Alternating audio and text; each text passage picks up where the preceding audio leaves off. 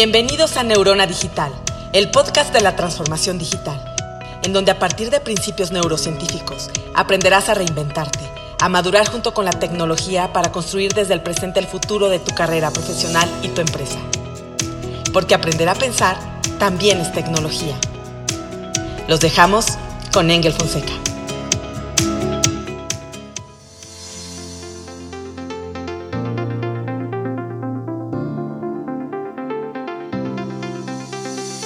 Hola, bienvenidos a este nuevo programa. Hoy vamos a hablar sobre la neurociencia de ser perfeccionista y por qué es mejor ser perfectible. Muchos de ustedes que han llegado a este programa seguramente han intentado de una forma irreal e ilograble el hacer bien las cosas a la primera. No solo es algo que, a lo cual no puedes accesar, en realidad es consecuencia de microadaptaciones y de un esfuerzo sostenido para entonces que parezca algo perfecto. Si lo analizas, cuando buscamos ser perfectos, en el fondo tenemos la idea de que nuestra aportación como seres humanos no radica en lo que somos, sino en lo que logramos y hacemos. Y claro, no hay nada mejor para la autoestima que dar resultados y superarlos. Piénsalo en tu trabajo. ¿no? Nos da mucha seguridad el cumplir y superar expectativas. Pero no caigas en la trampa de pensar de que valemos por lo que hacemos o que valemos por lo que logramos. En realidad ya valemos por lo que somos.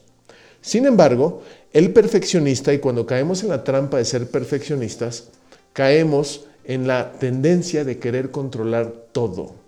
Y eso es sumamente complicado porque además de que es imposible, es muy frustrante y te quita mucha energía. Ahora, no hay que equivocarnos. Escuchamos durante mucho tiempo frases como, si no lo vas a hacer bien, mejor ni lo hagas, que tiene dos connotaciones, ¿no? Una es, haz bien las cosas a la primera o por lo menos haz tu mejor esfuerzo pero también tiene una connotación de si no vas a hacer bien las cosas a la primera, o, en el inicio, o en un primer intento, pues entonces no es para ti hacerlo. Pero la realidad es que la ciencia confirma que necesitamos desarrollar un gusto por equivocarnos, y no estoy diciendo equivocarnos por haciéndolo intencionalmente, sino desarrollar una tolerancia a la frustración para equivocarnos con el objetivo de aprender. Ahora, no estoy diciendo que con esto tenemos la justificación de equivocarnos en lo mismo siempre sin aprender. No es lo mismo una persona que se equivoca cuatro veces en lo mismo que una persona que se va equivocando en cosas diferentes. Ahora, la neurociencia de equivocarse y el por qué es mejor ser perfectible que perfecto es muy interesante. Y quiero que pienses en la fibra óptica de Internet. Todos los cables que hay en tu casa tienen un recubrimiento, generalmente es de plástico. Bueno, las neuronas las neuronas tienen un recubrimiento exactamente igual, que se llama mielina, como mielina, mielina.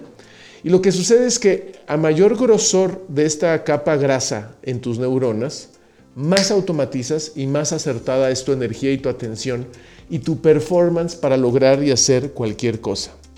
La mielina no la puedes desarrollar si no desarrollas, si no generas una tolerancia a equivocarte y volver a intentar equivocarte y volver a intentar.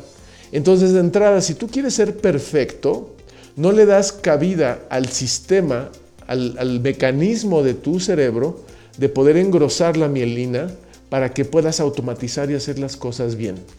Tú has escuchado de muchos expertos que confirman que para dominar cualquier habilidad tienes que invertir unas 10.000 horas para dominar esa habilidad. Yo la verdad si más o menos eh, desglosas cuántos son 10 horas, son bastantes años. Yo creo que tenemos la capacidad de aprender bien y rápido, pero debemos de permitirnos equivocarnos y perder el miedo a fallar. Ahora, no tenemos que cometer errores muy grandes para aprender cuando verdaderamente queremos aprender. Podemos cometer errores a microescala para aprender a, a macroescala. El problema es que muchos de nosotros en nuestro discurso interno somos sumamente crueles, somos agresivos y somos sumamente intolerantes en el momento en que nos equivocamos. Y el mejor ejemplo es preguntarte, cuando te equivocas, y, si llegas a insultarte, y espero no lo hagas, aunque es desafortunadamente muy común, ¿qué te dices? La mayoría de nosotros nos insultamos, la mayoría de nosotros eh, decimos palabras en nuestra mente, en nuestro discurso interno, que nos achacan y nos generan culpa y nos hacen sentir mal.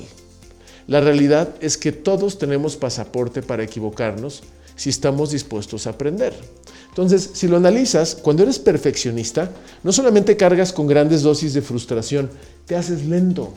Y esa intolerancia te lleva a renunciar a grandes proyectos o grandes ideas que tuviste, pero como no fueron perfectas al inicio, renunciaste a ellas totalmente. Y piénsalo aplicado, por ejemplo, en las ideas. Si tú analizas cualquier empresa, cualquier emprendimiento, cualquier innovación, es muy probable, por no decir casi todas, empezaron con una idea probablemente mucho más básica que fue evolucionando. Muchas veces, por ejemplo, para innovar o para plantear una solución a un problema de negocio, somos tan desesperados de encontrar la solución que si no es perfecta la primera, primera nos bloqueamos, nos frustramos y renunciamos a ello. Yo recuerdo mucho de, de más joven el buscar tener una letra bonita para escribir. La verdad es que yo tengo letra de doctor, con mucho respeto a los doctores. Mi letra es sumamente fea. Pero yo recuerdo sentarme en un cuaderno y decir, voy a escribir con pluma y no equivocarme ni una sola vez. Yo recuerdo escribir cartas o documentos y arrancar la hoja hasta seis, siete veces para llegar al punto de la frustración y renunciar a lo que me había propuesto hacer. Eso lo hacemos muchos de nosotros. Y es sorprendente cómo muchas veces desarrollamos un pensamiento mágico hacia quien sí hace las cosas que aparentemente son perfectas. Por ejemplo, tú has visto muchos videos de personas que tienen habilidades sorprendentes, ¿no? Habilidades de malabares, de gimnasia, de magia, de oratoria, eh, deportivas, atléticas. Y en el momento que las ves, es muy fácil pensar y decir, qué afortunada persona, qué talentosa persona, qué genética qué habilidades. Pero lo que no entendemos y no visualizamos es que para la gente llegar a ese punto de excelencia, tuvo que depositar muchas horas de tolerancia, de atención de calidad, para engrosar la mielina de sus neuronas y automatizar ese comportamiento que tú lo ves y lo ves perfecto. Entonces, cuando alguien te quiere vender la idea de que es bueno en lo que hace porque así nació, en el 99% de los casos no es algo real. Simplemente es alguien que se desarrolló y tuvo un margen para equivocarse, se toleró equivocarse para aprender engrosando esta capa protectora como lo de los cables que te decía en la fibra óptica y automatizar algo que aparentemente es perfecto. Ahora, ¿a quién no nos gusta lo perfecto? Bueno, a todos. Lo perfecto es bello, lo perfecto es estético, lo perfecto es simétrico, lo perfecto nos da satisfacción. Pero esa perfección que puedes ver en el diseño de tu auto, esa perfección que puedes ver en el diseño de una casa, en un lugar, tuvo microadaptaciones a través del tiempo, una evolución a través del tiempo, que probablemente no la vemos de forma tangible. Entonces, el ser perfectible verdaderamente es mucho más atractivo porque es real. En la cultura digital y en la época de los emprendimientos, cuando empezaba toda este, esta burbuja, la segunda o la primera burbuja digital, se empezó a hablar mucho de la cultura beta, la cultura de lo perfectible. Y hemos escuchado muchos líderes, eh, el mismísimo Mark Zuckerberg, plantear que más vale hacer algo a nunca hacerlo, ¿no? Y claro, no significa el hacer las cosas mal de entrada. Si le pones atención a cualquier tema, lo vas a empezar a hacer bien, pero no en su totalidad. La cultura beta implica desarrollar este umbral de riesgo por equivocarse con la claridad de que tu mayor aportación no es lo que haces, sino lo que eres, pero si pones atención, aprendes de cada error, cada vez vas a tener errores nuevos. Esto es importante porque si buscamos la relación perfecta, el trabajo perfecto, los hijos perfectos, el negocio perfecto, ¿en verdad existirá?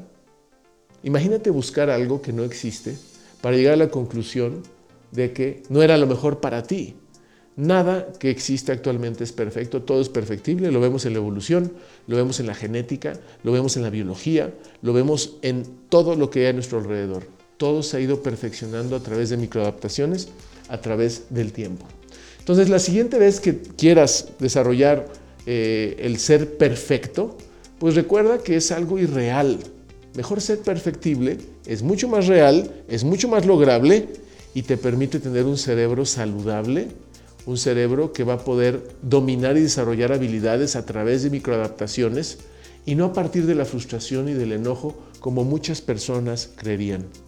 Cuando nosotros no conocemos lo que hace la ciencia y lo que la ciencia puede desarrollar en nuestra mente, podemos caer en la idea de que algunos nacieron con suerte, con estrella, y otros estrellados sin suerte.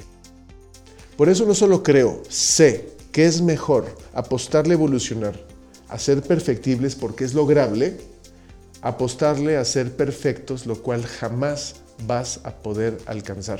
¿No es un poco de crudeza, un poco de crueldad hacia ti mismo buscar algo que no existe? Es por eso que creo que tenemos que maravillarnos de la ciencia que traemos en nuestra cabeza y que podemos aprender a través de microadaptaciones y cuando te equivocas es un regalo para aprender. Gracias.